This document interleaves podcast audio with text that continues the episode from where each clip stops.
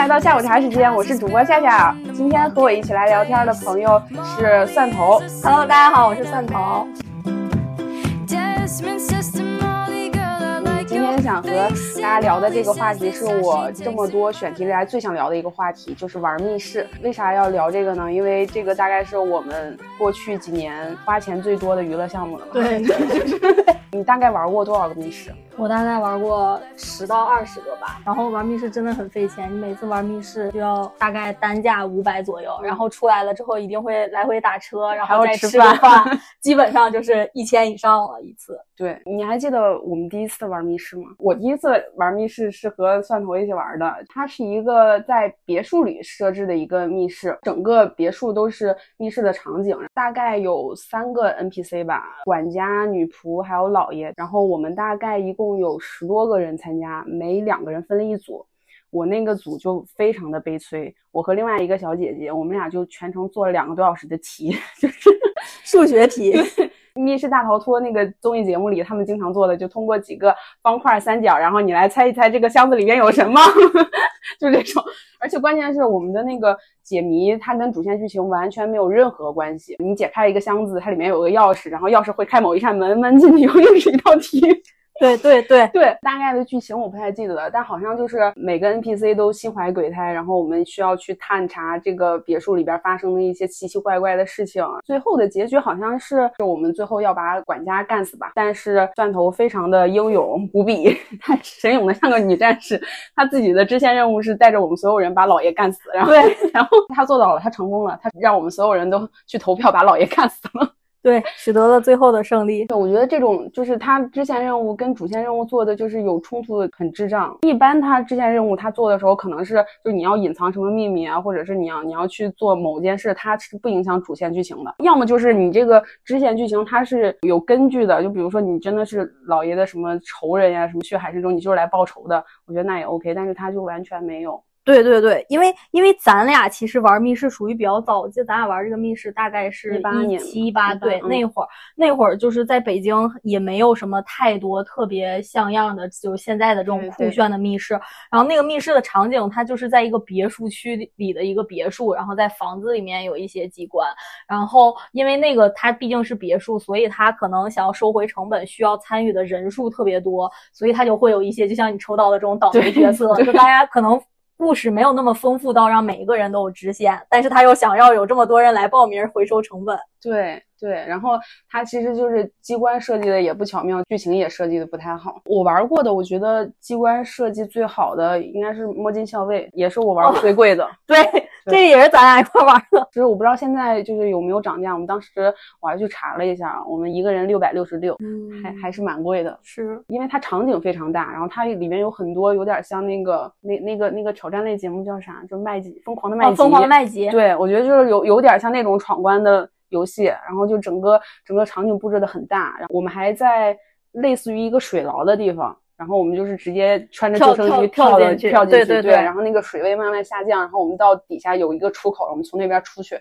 然后因为我们是从那个水里出去的，然后所以后面还有一个泡温泉的环节，就让我们可以暖和一点。对对对，就就可以泡温泉，然后你还提前背了一套衣服，感觉还挺酷的。对，我觉得那个还挺好的。不过唯一有个缺点就是，它这个密室应该做的比较久了，太久远了，有一些接触不良。对，有些机关就是就是你明明把那个球搁那儿就可以了，然后但是它接触不良，没有任何反应对对然后我们就在不断的去去找去探查，然后感觉店家好像也没有很很在意，就是对对我们在那儿反复试了半天，然后也没有人跟我们说哦可以了，我们进行下一关。对对对，我记得好几次都是这种接触不良。除了摸金校尉，你还有哪些就是觉得就是机关设计的比较好的吗？我觉得机关设计最巧妙的一个密室，就是也是很早期，就大概一七一八年的那时候，那时候还是之前的那个小公司的老板请客哄女朋友开心，然后我们都是 我们都是 NPC 凑数的那个密室。当时就也没有太多的，就是现在这种非常大型的密室，它就是在一个商住两用的公寓里面，可能连续的租了几个房间，然后进行了一些改造。然后那个密室，它在场景设计上没有什么炫酷，但是它炫酷的是那个机制的设计，就是你参与的每一个人，他都会给你发一个 iPhone，然后这个故事的背景就是外星人或者病毒入侵了，然后我们现在的团队里已经有一个人或两个人感染了，他会在比如说十五分钟之内，如果我们没有破解任务一，他就会再感染一个人，然后比如说我们再等三十分钟之内没有破解任任务二，他就会随机再感染两个人，这样感染，然后。他的炫酷就在于每一个人发一个 iPhone，然后只有你知道自己的身份，然后我们最后成功的那个条件就是需要把所有感染的人找出来，然后没有感染的人一起逃出升天。你们要咋找感染的人？就偷看人家手机吗？不是，不是，就是他随机，他随机感染之后，因为每个人身上都有角色，就是告诉我们的是随机感染，但是其实已经设计好了。就如果你要是在一定时间限制内能够解开那个谜题的话，它是会有一些身份的提示。所以这个里边炫酷就炫酷于。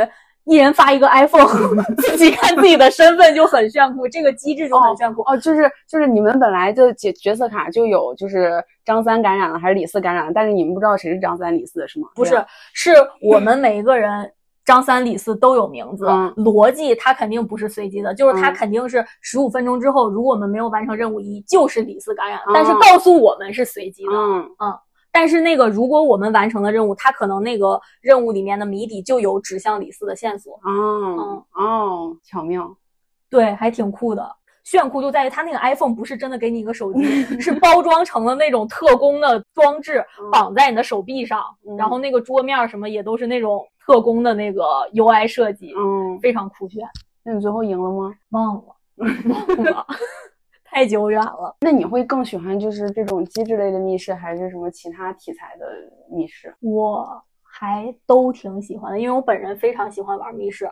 就是如果这个密室的情景体验和 NPC 的表演，就这种沉浸式的密室体验特别好，我也会喜欢。然后这种机制类的，就是机制设计的特别巧妙，或者它谜题设计的特别巧妙的，我也会很喜欢。我解谜还挺厉害的。嗯。因为上次我们俩出来逛街的时候，蒜头就特别自豪的跟我说，他看那个《密室大逃脱》那个节目的时候，他每次都比里面的嘉宾解题快。没错，没错，咱就是说那个题目，我一眼就知道怎么解。有有一些题，有一些题。对，那你觉得你玩了这么多密室里边，哪个是体验最好的？整体看来，我觉得体验最好的应该是我们玩的那个百物剧院，就也是咱俩一块去玩的。那个密室，它体验好就好在它。场景也大，环节也多，恐怖的元素也有，然后最后还有一个小的温馨的情景剧，对，就是感觉元素很丰富，体验很丰满，对。呃，我们一共是十二个人玩的，就是一共分了两组，然后我们其中六个人那个组是偏剧情向的，就是它恐怖成分没有那么多，它也有单线任务，但单线任务它也允许我们就是两个人去做了。然后另外六个人的那个就是加麻加辣版的，大家都是坦克去玩的，就比较恐怖的，单线任务很多，而且单线任务也。不允许就别人陪同去做，然后我觉得它整体就是，不管是我们这组还是那一组，剧情线啊、逻辑设计啊，都是没有什么大 bug 的。很多恐怖环节其实设计的挺微妙的，主要是我们那一队真的有一个坦克，但那个坦克好像也没有什么用，都太怂了，太毒奶了。有个环节就是它里面有一个女鬼嘛，然后那个女鬼想要来给我们递线索，然后但是因为我们六个人抱成一团儿，然后她 她绕着我们看了两圈，找不到任何一个人的手。没错。没错，但是但是这儿我就得又夸一下白鹿剧院的那个体验，那个女鬼真的表现的贼好。我记得她有那个声光的配合，就是每一次灯光亮起，那个女鬼都会变一个位置，然后有一个不同的动作表现。对。对，体验非常的好，就是因为有的密室它那个吓人的环节就是就是纯纯一惊一乍，对对对，纯一惊一乍。然后但是这个有一点就是像那种恐怖片那种，它是会去通过一些光影的结合，然后让你去有一个恐怖的那个氛围，对对对，很吓人。并且那个女鬼是有情绪的，她是幽怨的，对对对，就你能感觉出来。还有就是有一个任务，它本来是单线任务。是需要我们有一个人去到宿舍里边，然后躺到那个床上，然后等鬼来过来给我们传递一些信息什么的。当时我忘了是我还是蒜头抽到这个任务，但是我们俩谁也不敢，谁也不敢去。对，然后我们俩就我们俩就一起去的。一起去的时候，他那个宿舍里边有两张双人床嘛，不是什么双人床，两两张上下铺，我们就一人躺到一个上下铺上，然后那个鬼一会儿就进来，因为都是熄着灯，然后也看不清楚哪个床上有人，然后鬼就开始拿他那个也也不知道是棒球棍还是什么，就开始敲那个床板，然后敲特别大声，真的很吓人。过了一会儿就能感觉到他掀开床围看了一下，看了一下我们这个床有人，然后过去看了一下那个床，发现也有也有人，能感觉到。鬼迟疑了，到底要给哪个角色？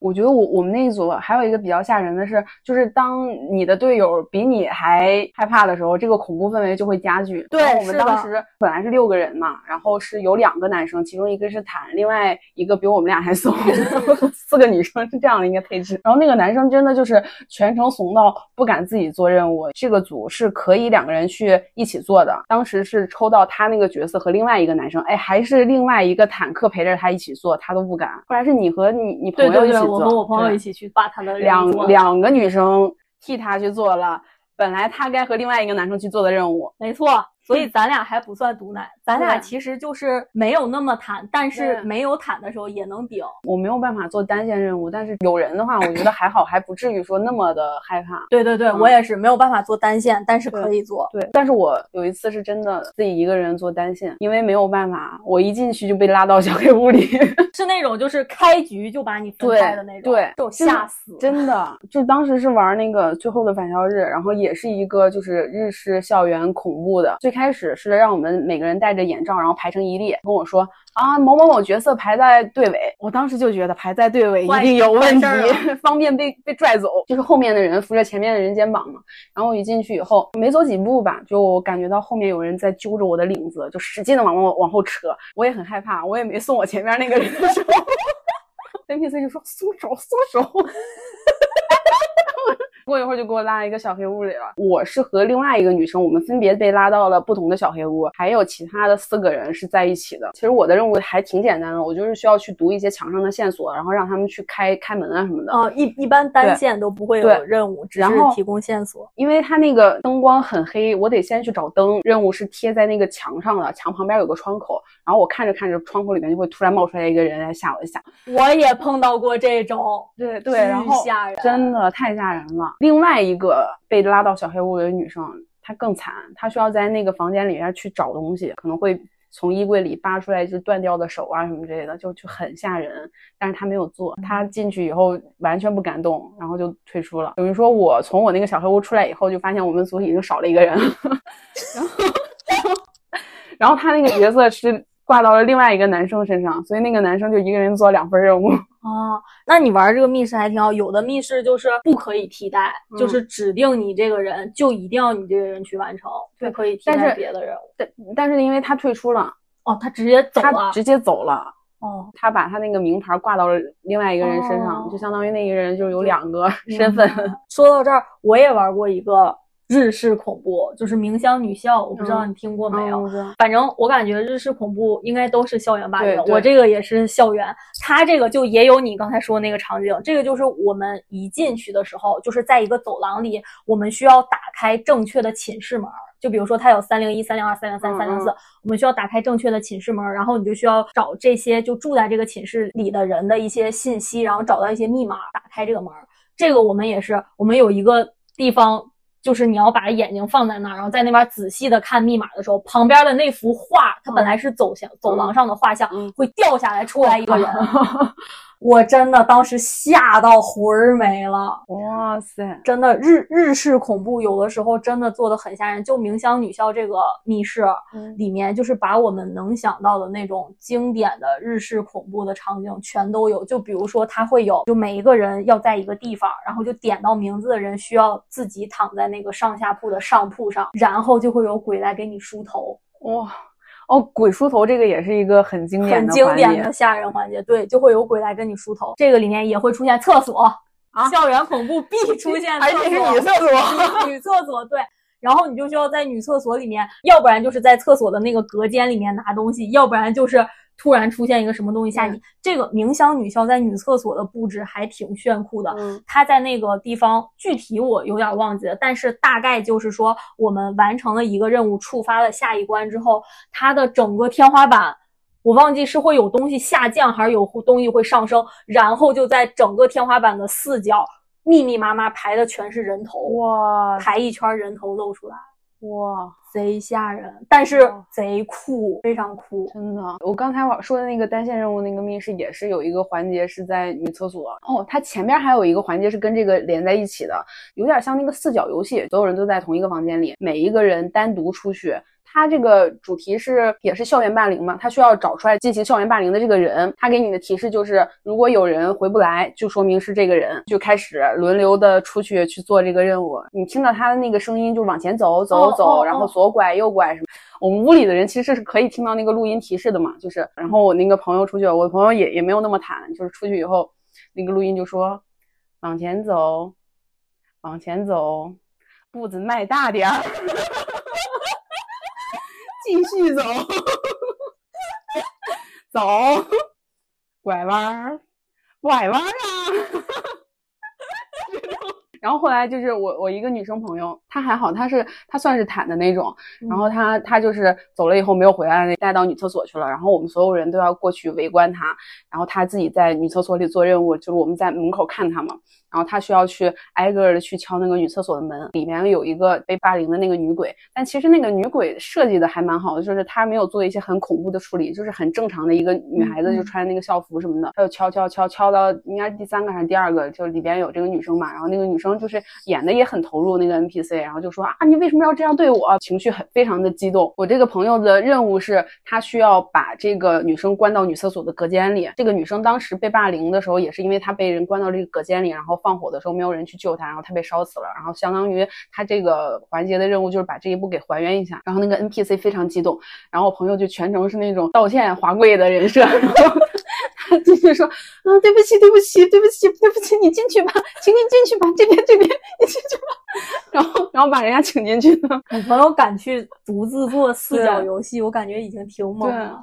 虽然走路慢，但是也挺猛的。对四角游戏太恐怖了。太吓人了，这也是一个恐怖密室的一个套路吧，就是逢三必出轨，就是你基本上就是如果是轮流这种进去单独做任务的话，那第一个、第二个可能没事，你第三个绝对有事儿，对绝对会碰到或者是敲门的那种，对第一个门没事儿，第二个门没事儿，第三个绝对对开，对，绝对有。对。对然后还有一个就是，当时是玩了一个那个中式恐怖的，是的那个任务是，就是我们所有人在一个狭长的走廊里，然后旁边有一个就类似于狗洞一样，就很低的那种小门，需要单独的进去摸黑找到那个房子中间的一个人去给他梳头，好像也是就是如果梳头的时候发生了一些什么事儿，然后就说明你是那个被选中的人，嗯嗯嗯然后你要跟鬼拜堂成亲啊还是什么的。当时我们也是第一个男生进去，然后说也没什么呀，就是拿刀就梳了，然后第三个进去就梳到真人了。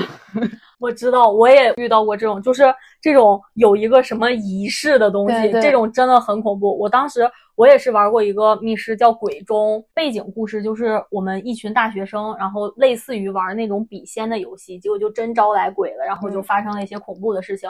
我们现在过去好像就是要把这个恩怨了了吧，嗯。就类似这种，所以我们要再重复走一遍它的这个仪式，每一个人单独走到卫生间，然后它有一个仪式的说明，就比如说你左转三圈，右转三圈，然后在镜子上画一个什么，再嗯。喊一个什么，嗯。类似这样的仪式，每一个人都要单独去。第一个去没事儿，第二个去没事儿，第三个去里面的镜子里面就有一个人突然出来，嗯，这种做仪式就给人感觉很诡异，对，很诡异，就我很抵触这有种仪式你。知道有那个鬼片儿，台湾的一个，就是它也是那种伪纪录片儿的形式，就是念了一段咒语什么之类的，然后到最后导演还恶心你一下，就说你你跟着这个片儿念咒语，你也会有危难什么的。我懂，我懂这种。就他们不是，其实还有一个说法，就是在密室或在剧本杀的时候，如果碰见了这种比较奇怪的仪式，嗯不要照做，要不然会倒霉。对，对我我还挺信这个，我一般就是密室里碰到这种仪式，我一般就是糊弄一下，不会真的去做，还挺吓人的。我发现市面上日式恐怖的密室主题特别多，好像这些东西都比较容易有素材和有嗯。场景还原。我还玩过一个，号称之前是。北京恐怖密室天花板的同龄人，对这个里面也有场景，就是你刚才讲的那种去厕所里面敲门、敲门，但是他的这个任务 就是去厕所里面敲门，我我那个密室听说是同龄人的低配版，就是因为他们的很多环节都有点像，就还有人追逐啊，拿电棒追逐什么的。对对对，我同龄人确实高配，同龄人真的嗯超恐怖。首先，同龄人就是我刚才说的那种场景，每一个人一个名字叫到你，你必须去，别人去，游戏不会往下推进。哇，而且这个都是我们选的，它不是正常有轻微版、正常版嗯和加麻加辣版。嗯我们都说了，我们不行，要选那个不吓人的版本，都是这个机制，就是你点到你必须你，不是你店家就不会往下推进剧情。哇塞，所以就是这个里面每一个人都有不同的任务，其中有一个也是去厕所里面，不过他是去书包里面拿什么东西，就也是你开开门没有，开开门没有，再开开一个鬼吓完你，然后你还要拿东西。我记得我当时的支线任务是去视力保健室吧，嗯呃，就是去哦测视力的那种地方。嗯然后去里面之后，先比如说有一个小简单的小游戏，可能就问你能看清哪个指指上下左右，然后指完之后你要去那个测视力的灯箱下面拿一个东西，结果你去拿的时候，那个灯箱就会突然出现一个鬼，超吓人，然后出来还有追逐，它的那个整个游戏。的场地就是一个方形的，然后四面都是房间，对你在中间能来回跑，对，那你那个就是纯低配。而且而且就是就是因为他为了让你多跑几圈儿，然后你本来跑到那个房间的时候他不开门，然后让你再跑一圈儿他才开。对对，他就是那个就是黑灯瞎火。我出来之后，我就是这样手在前面，然后摸着走，一下就撞到了那个保安身上，吓 得我扭头就跑，超级吓人。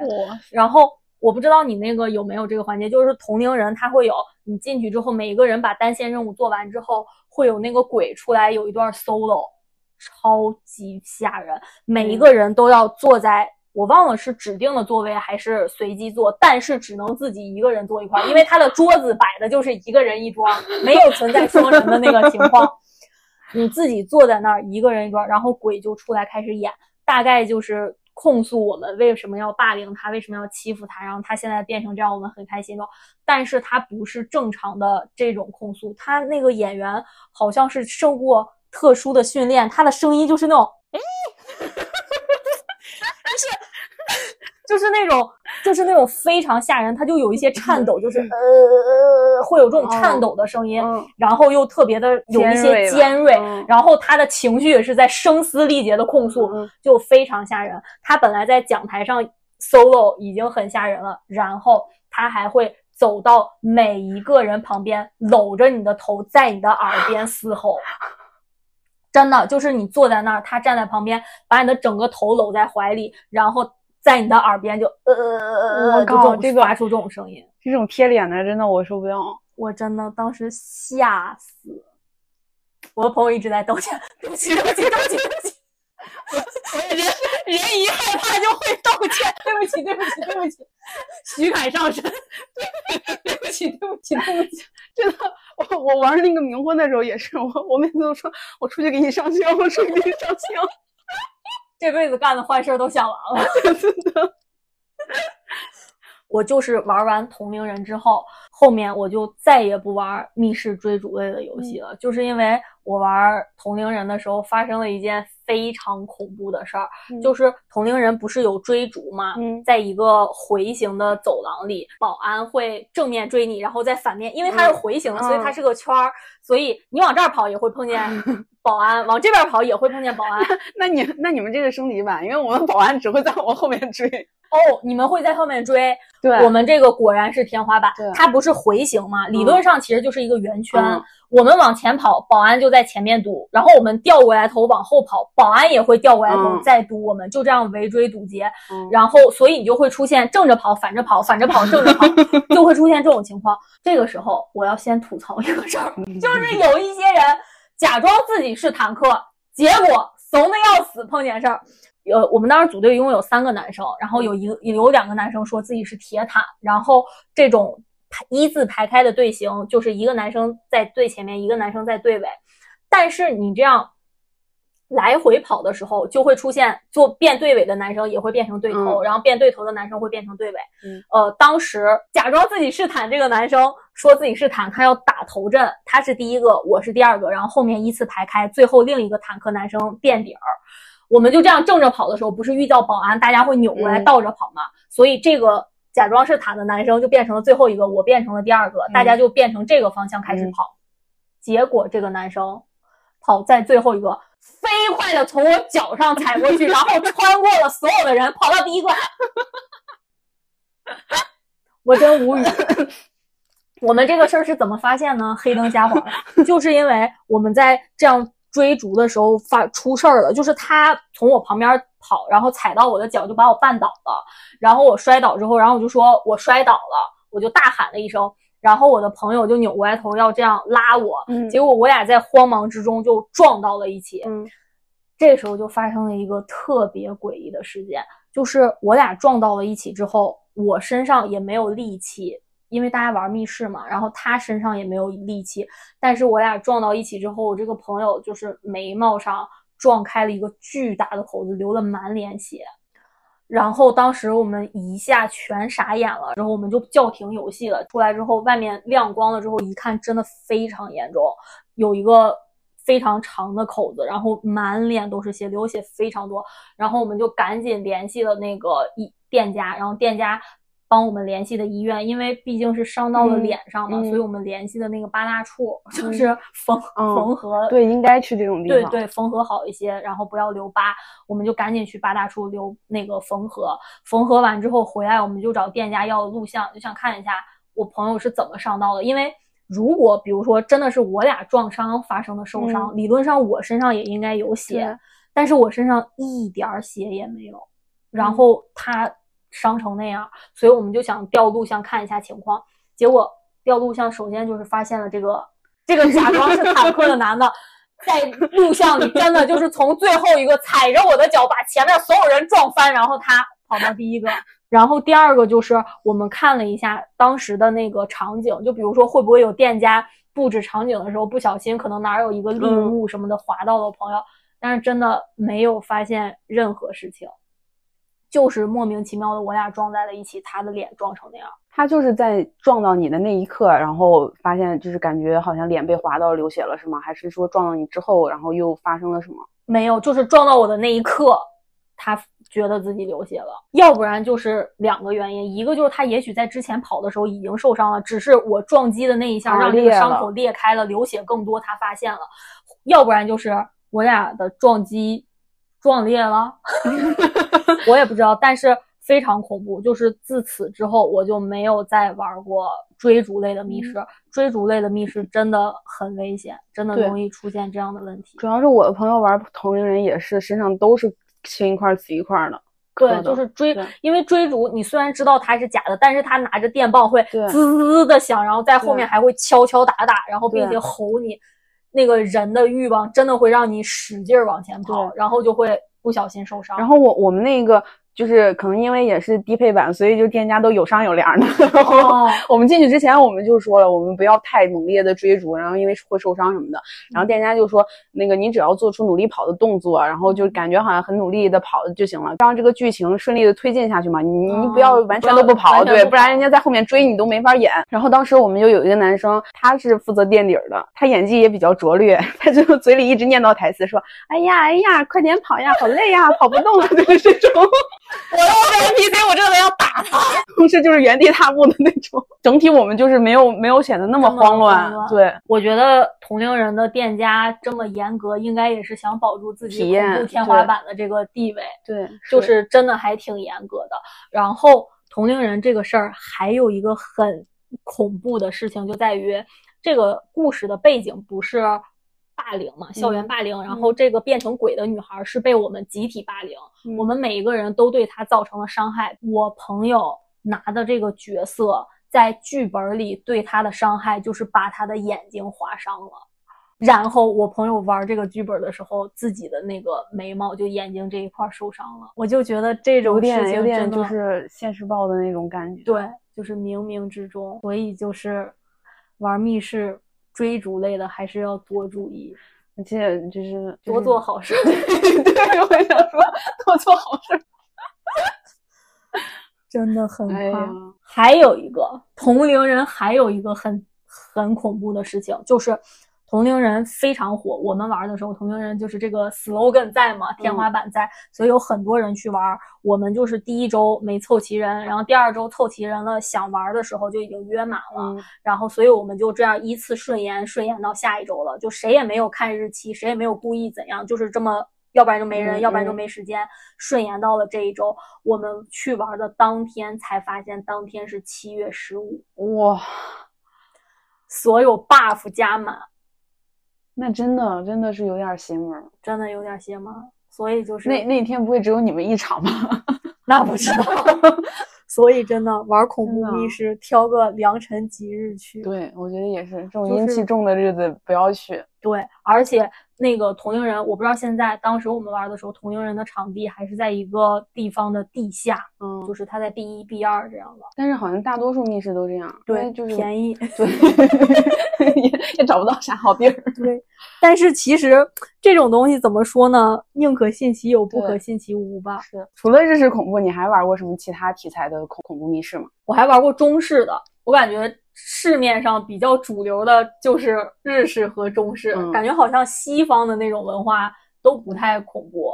我玩的中式的恐怖密室有一个也挺顶，虽然没有同龄人的开头在，但是也非常顶。我玩的那个密室名称叫《风声》，就是，但是它不是电影《风声》的那个特务的故事，它那个故事大概类似像是知青下乡的那个。故事背景，知青下乡为啥会恐怖呢？就是一个女孩去知青下乡，大概就是受到了一些伪霸凌，还是还是霸凌？这乡村霸凌，乡乡村霸凌，校园霸凌变成了乡村霸凌。对，就是一个女孩下乡，然后受到了一些乡村的霸凌。它有一点像张艺谋那个电影的主题，《归来》吗？No No No，钟楚曦那个电影叫啥来着？你不会说芳华吧？芳华，芳 芳华是冯小刚的。对不起，重新说。不 用不用，不给你钱。就冯小刚。对不起，冯小刚。对不起，张一某。张一某要 emo 了。不用，芳华，芳华，芳华。他就他有点像芳华的那个背景，就是也是一堆文艺兵，大概是上山下乡，然后遭遇了一些。欺辱的故事，然后变成了鬼的故事。这个里面让我印象最深刻的就是，我们也有单线任务。我的那个角色叫什么名字我忘了，但是那个角色我去玩之前没有对这个剧本有一个简单的预习，我就是直接去玩了。到那儿随机抽的角色，我那个角色的单线最恐怖。嗯，我需要打开门去拿一个线索。我打开门之后，那个房间里面。就是那种紫红色暗暗的灯，你不能说什么也看不清，但是几乎什么也看不清。我进去之后，灯就突然暗了，再亮起来的时候，一个披头散发的女鬼在地上嘶吼着，不能算嘶吼了，反正发出怪叫着向我爬过来，扭曲阴暗的爬行。对对，一个女鬼在地上扭曲阴暗的爬行。我当时真的，我当时吓到，除了尖叫，脑子里面什么都没有。我当时一直在里面叫，然后我就听见外面他们在那笑，因为我们这个密室是你去里面做单线，所有人在外面等你。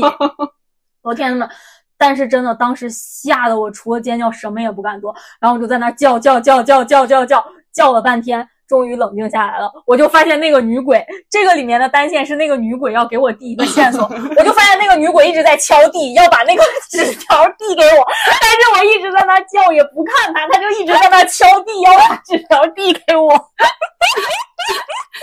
你你这个让我想起来了。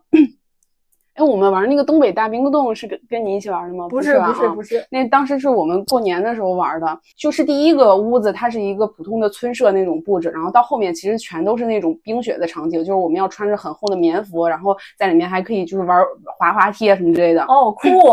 对对，他玩那个冰雪的体验还是挺好的。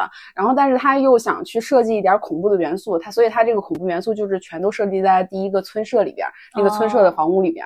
然后我们当时做的那个任务是我们需要去开一个门，然后我们把那个排位摆好了之后，提示音就提示我们所有人要躺在那个炕上，大概也也是五六个人吧，然后躺一排，躺在那个炕上，躺好了之后灯灯就开始灭了。然后再亮起来以后，它就变成那个一闪一闪的那种灯，然后天花板上砰的一下掉下来一个死尸，掉在那儿。因为我是躺在那个炕上，然后我也不敢睁眼，然后就听见我们旁边一个同行的女生一直啊，就是那种特别大的尖叫。然后听他尖叫，我又很想笑，我不知道我不知道发生了什么，因为因为我不敢抬眼看。然后那个女生她是趴在炕上的，她脸是朝着炕的，然后她为了看那个死尸，她还抬起头来看。然后她又害怕，又抬起头来看，看完了以后还尖叫，尖叫完了又低头，然后再看再叫。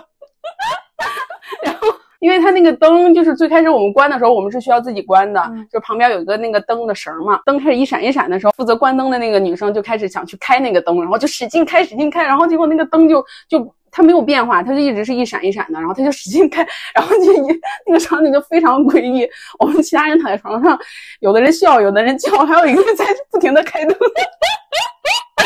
然后，然后这个场景大概持续了可能有一分钟，然后，然后店家就说：“你们做任务。”然后，然后我们说：“这个灯打不开。”然后那个店家说：“这个灯不会开。”他的任务是我们需要去那个死尸的身上，然后去找钥匙，那个钥匙在他兜里放着呢，我们需要过去把钥匙拿出来，然后去开就可以了。无语，无语。那店家就一直说：“你们快点，后边还有场次。”店家这么过分吗？就它整个场景其实都没有什么 NPC，因为那个死尸也是一个就是道具嘛，后面没有任何的其他的恐怖的环节。但因为它第一部就是恐怖氛围铺垫到位了，然后以至于我们每一个新的房间的时候都感觉好像会有点什么东西，然后每一步都小心翼翼的，然后发现什么也没有发现。后面是冰雪大世界。对，你这个强行恐怖，东北恐怖，对，农家乐恐怖，恐怖农家乐。对，中式恐怖好像就是要么是古代的，现代的就是设计在这种农村里面，有一些什么特殊的仪式啊、陋习啊什么之类的这种。对对，说实在的，我好像没有玩过非常现代的中式恐怖，就二十一世纪的这种。我们玩过监狱的，那个监狱的是中式的吗？但那个监狱不恐怖呀。哦，对。对，那个不恐怖，那个不恐怖。你看我玩的鬼中，它的设定也是上世纪的香港。嗯嗯，就感觉我们之前玩的比较多的日式啊、中式啊，其实都比较偏东方的一些恐怖的主题。对你玩过一些西方的吗？我想一下哈，我想到了，就是东方的恐怖，因为跟咱们的生活环境比较相似，它都是那种纯恐怖的。嗯，西方的恐怖我玩过两种，一种就是类似于那种传教士，有一些邪教的元素，但是这种在我们体验下来都。不是特别恐怖，因为我们没有那个文化底蕴，我们不信教。对对对，就是那个 邪教，你只会觉得他可能也有那种一惊一乍的吓你，但是不太像这种霸凌或者冥婚这种吓人。我觉得西方的比较吓人的一个主题就是丧尸，对对是这种主题还挺吓人的。我当时玩过一个丧尸，叫什么有点忘记了，但是当时也是号称北京丧尸主题天花板。就北北京 天花板有点多，丧尸主题天花板，它这个设计的比较巧妙的一点就是，除了丧尸以外，还会有别的元素。它是进去之后分四队，有四个角色，一类就是商人。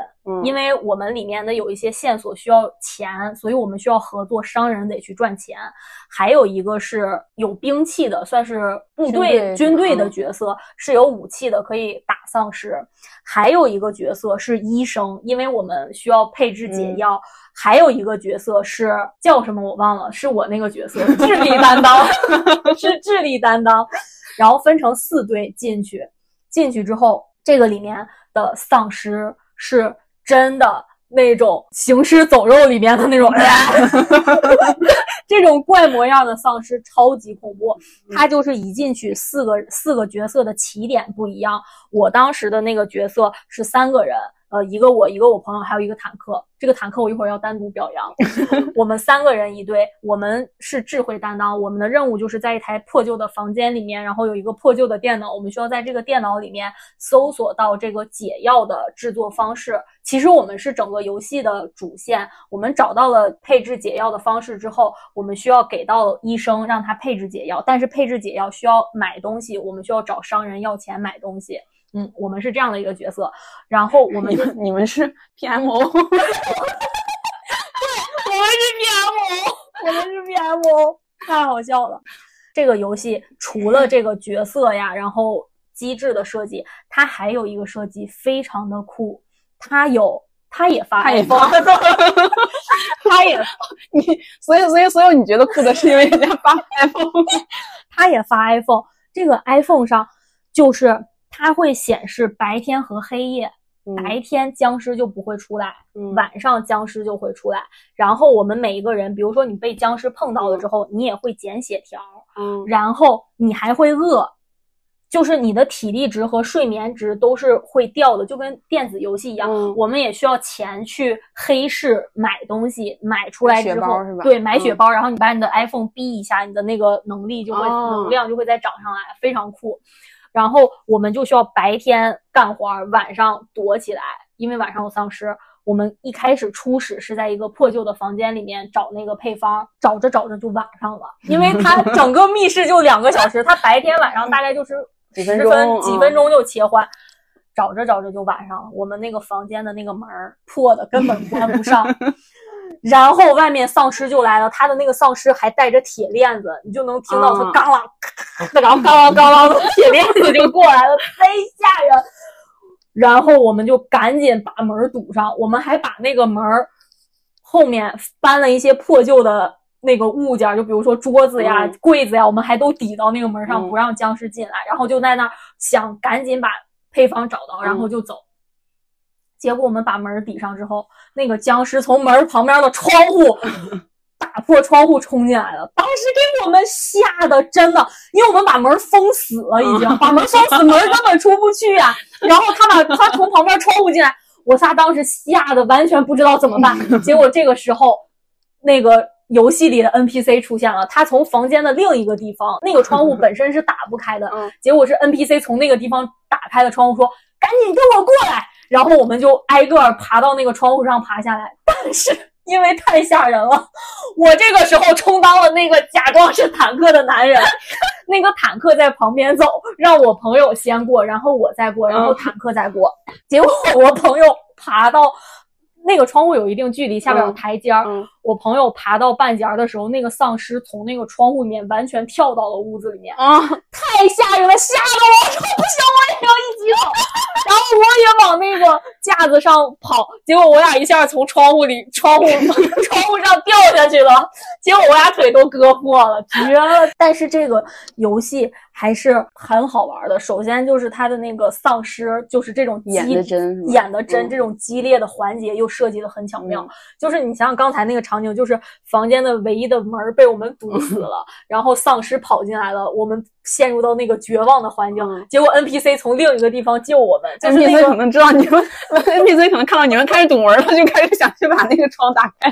对，就是就是它会让你这个短短的可能一分钟的时间，就是情绪跌宕起伏，嗯柳暗花明。对对对，然后它后面还会有一个比较好玩的环节，就是你可以做任务赚钱，然后赚钱之后它有一个黑市，你可以去交易，就是你用你的 iPhone 去交易，就是有这种。游戏的设置，嗯你就会感觉特别的丰富，不是嗯那种纯吓你的密室啊、嗯。然后它里面的置景也很丰富，它嗯除了房间里面，它还有那种外面的房间。然后外面的房间，呃，就是为了让你躲避密室。比如说，你有可能在路上走着走着就天黑了，丧尸就出来，你就需要马上躲避。所以它路边也会放置着那种柜子之类的，让你躲避。然后你就可以躲到这个衣柜里面，然后丧尸就从柜子外面走过去。就是哦这种体验也挺酷的，嗯。然后他最后那个。跟医生一起配置解药，他也不是随便说一说配置解药，他可能有一个简单的化学反应，是真的在配置解药，就是他会买三四种原料，可能就是五毫升这个，两毫升那个，你就会对每一个你买的原料每一个都是有颜色的，但是你最后兑出来是无色的东西，嗯、才算是解药配置成功，嗯、就是现场给您做个小实验。对对对，这种也挺有意思的。整个的游戏体验都非常好，然后我们的任务完成的也非常好，嗯、我们最后钱也赚够了，然后解药也配置出来了，最后我们可以全部逃出去的时候，你知道我们最后任务是怎么失败的吗？嗯，失败就失败在猪队友。不是最开始说的有一个角色是武装部队那种嘛，嗯他是需要拿着枪在外警戒的。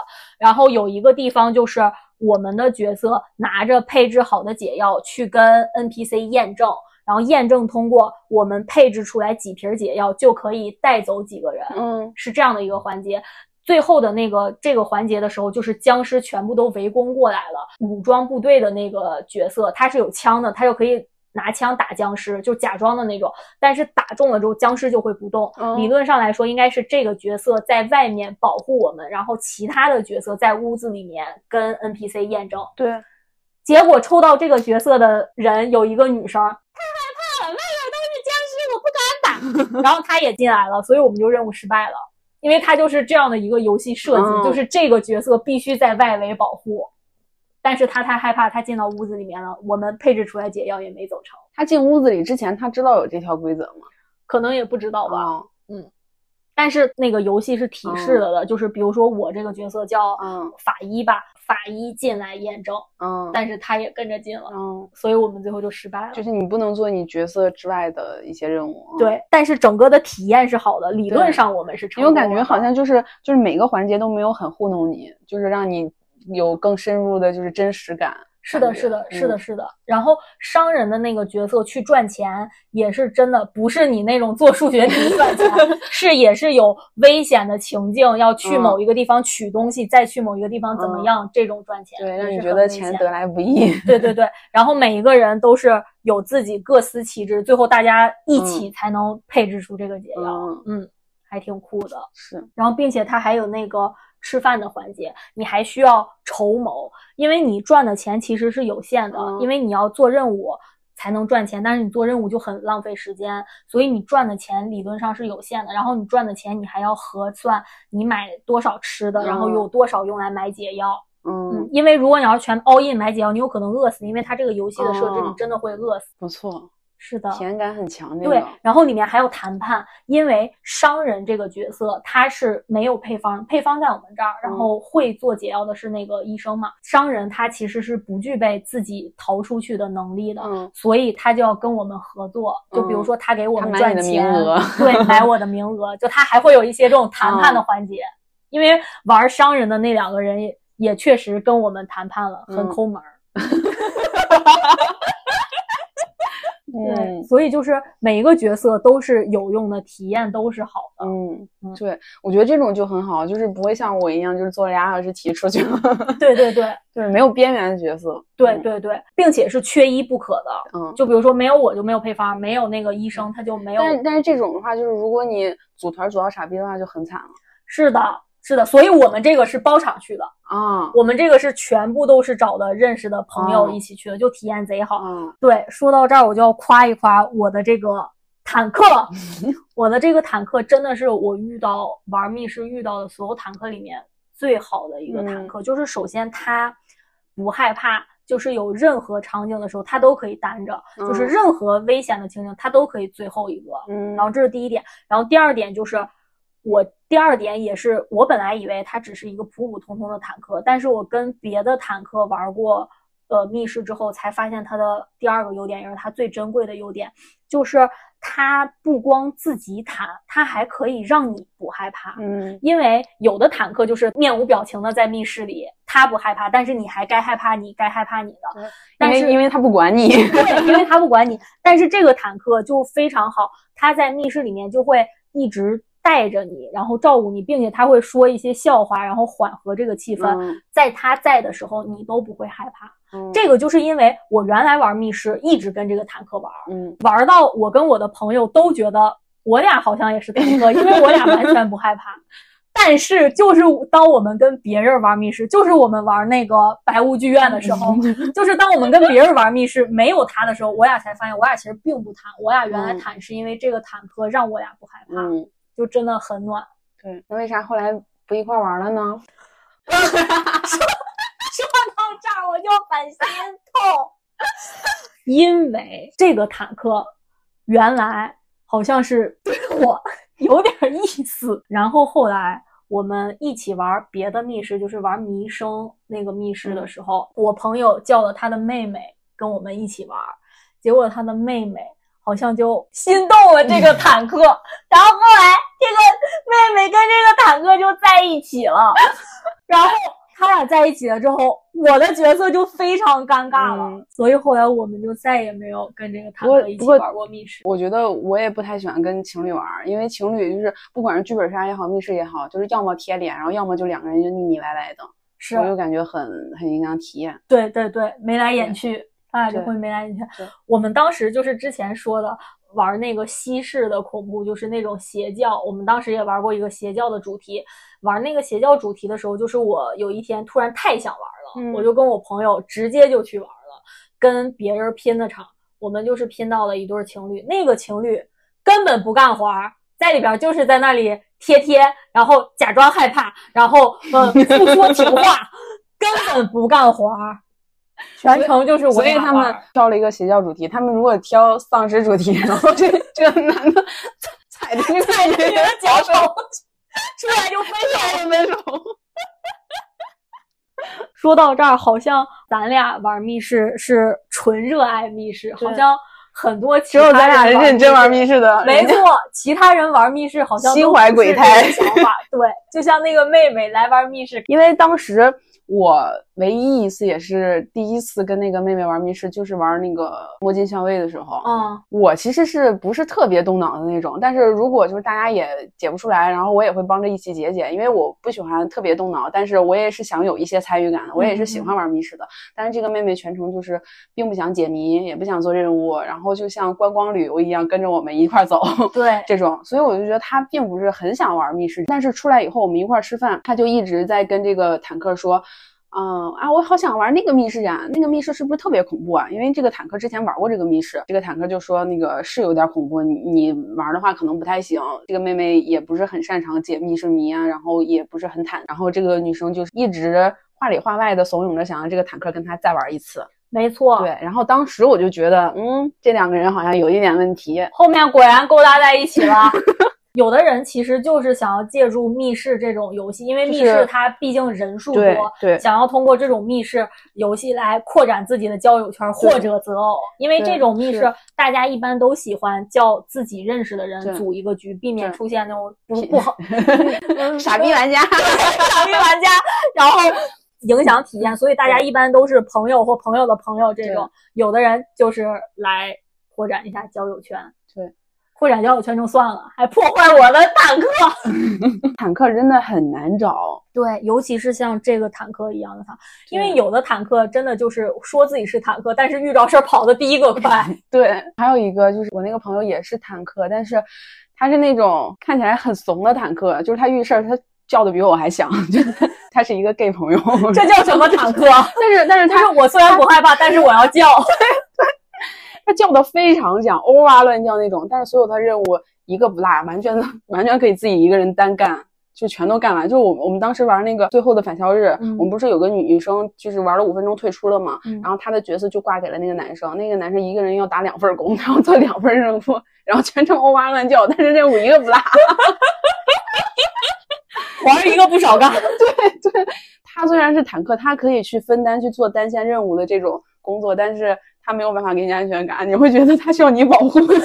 对对，有的坦克就是这样，对有的坦克要不然就像你朋友这种是需要你保护，有的坦克就是极度冷漠。对对因为他不害怕，所以他没有任何反应，你就好像觉得在跟一个冰雕玩密对室。对，就是体验感也是挺差的。对，这种又是坦克又能照顾你情绪的，真的很难得。对，咱俩是属于那种又社畜又没有交友圈，然后又没有想去拓展自己的交友圈的。但是人家好多就是在密室里是真的。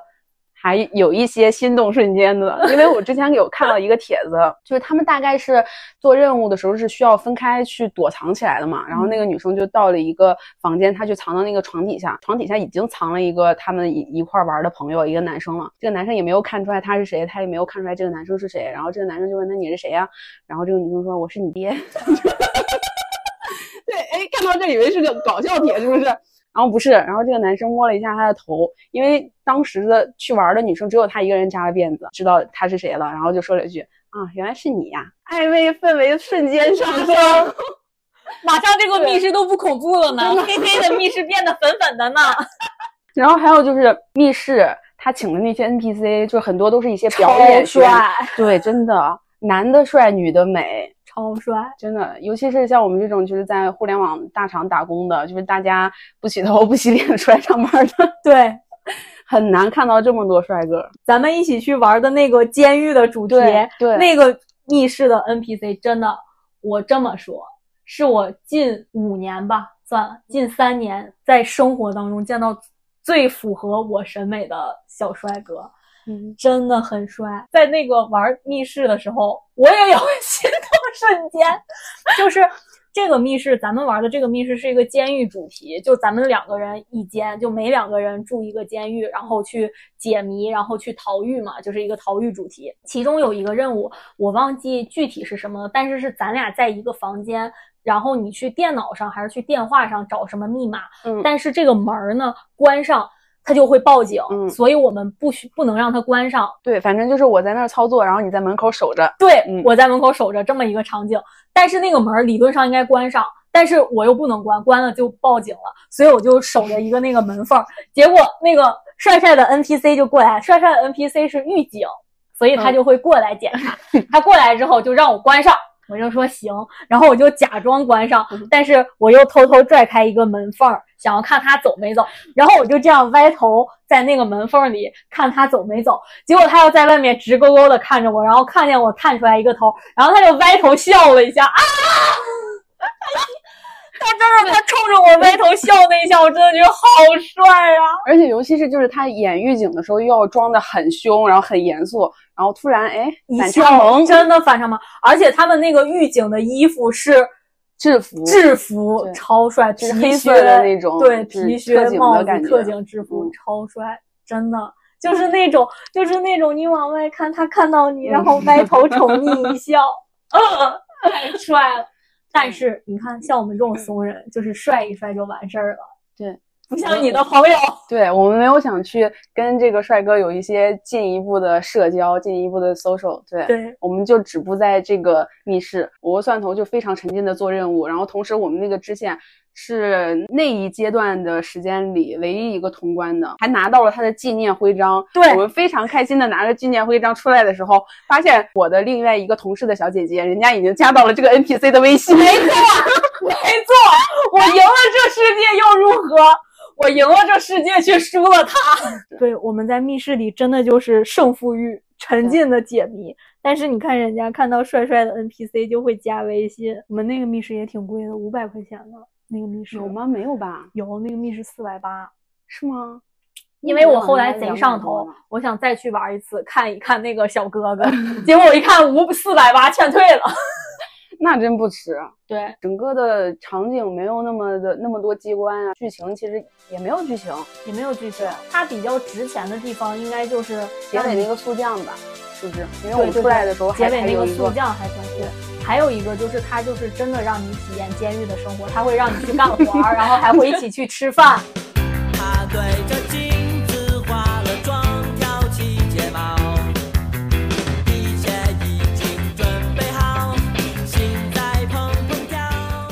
好，那我们今天就聊到这里，然后祝大家就是玩密室的时候都可以碰到小帅哥，然后没有遇到傻逼队友，然后你的坦克也不会跟别人走。对，然后玩密室之前一定要看一看良辰吉日，不要像我一样选到这么诡异的日子。对，好，拜拜，拜拜，真棒。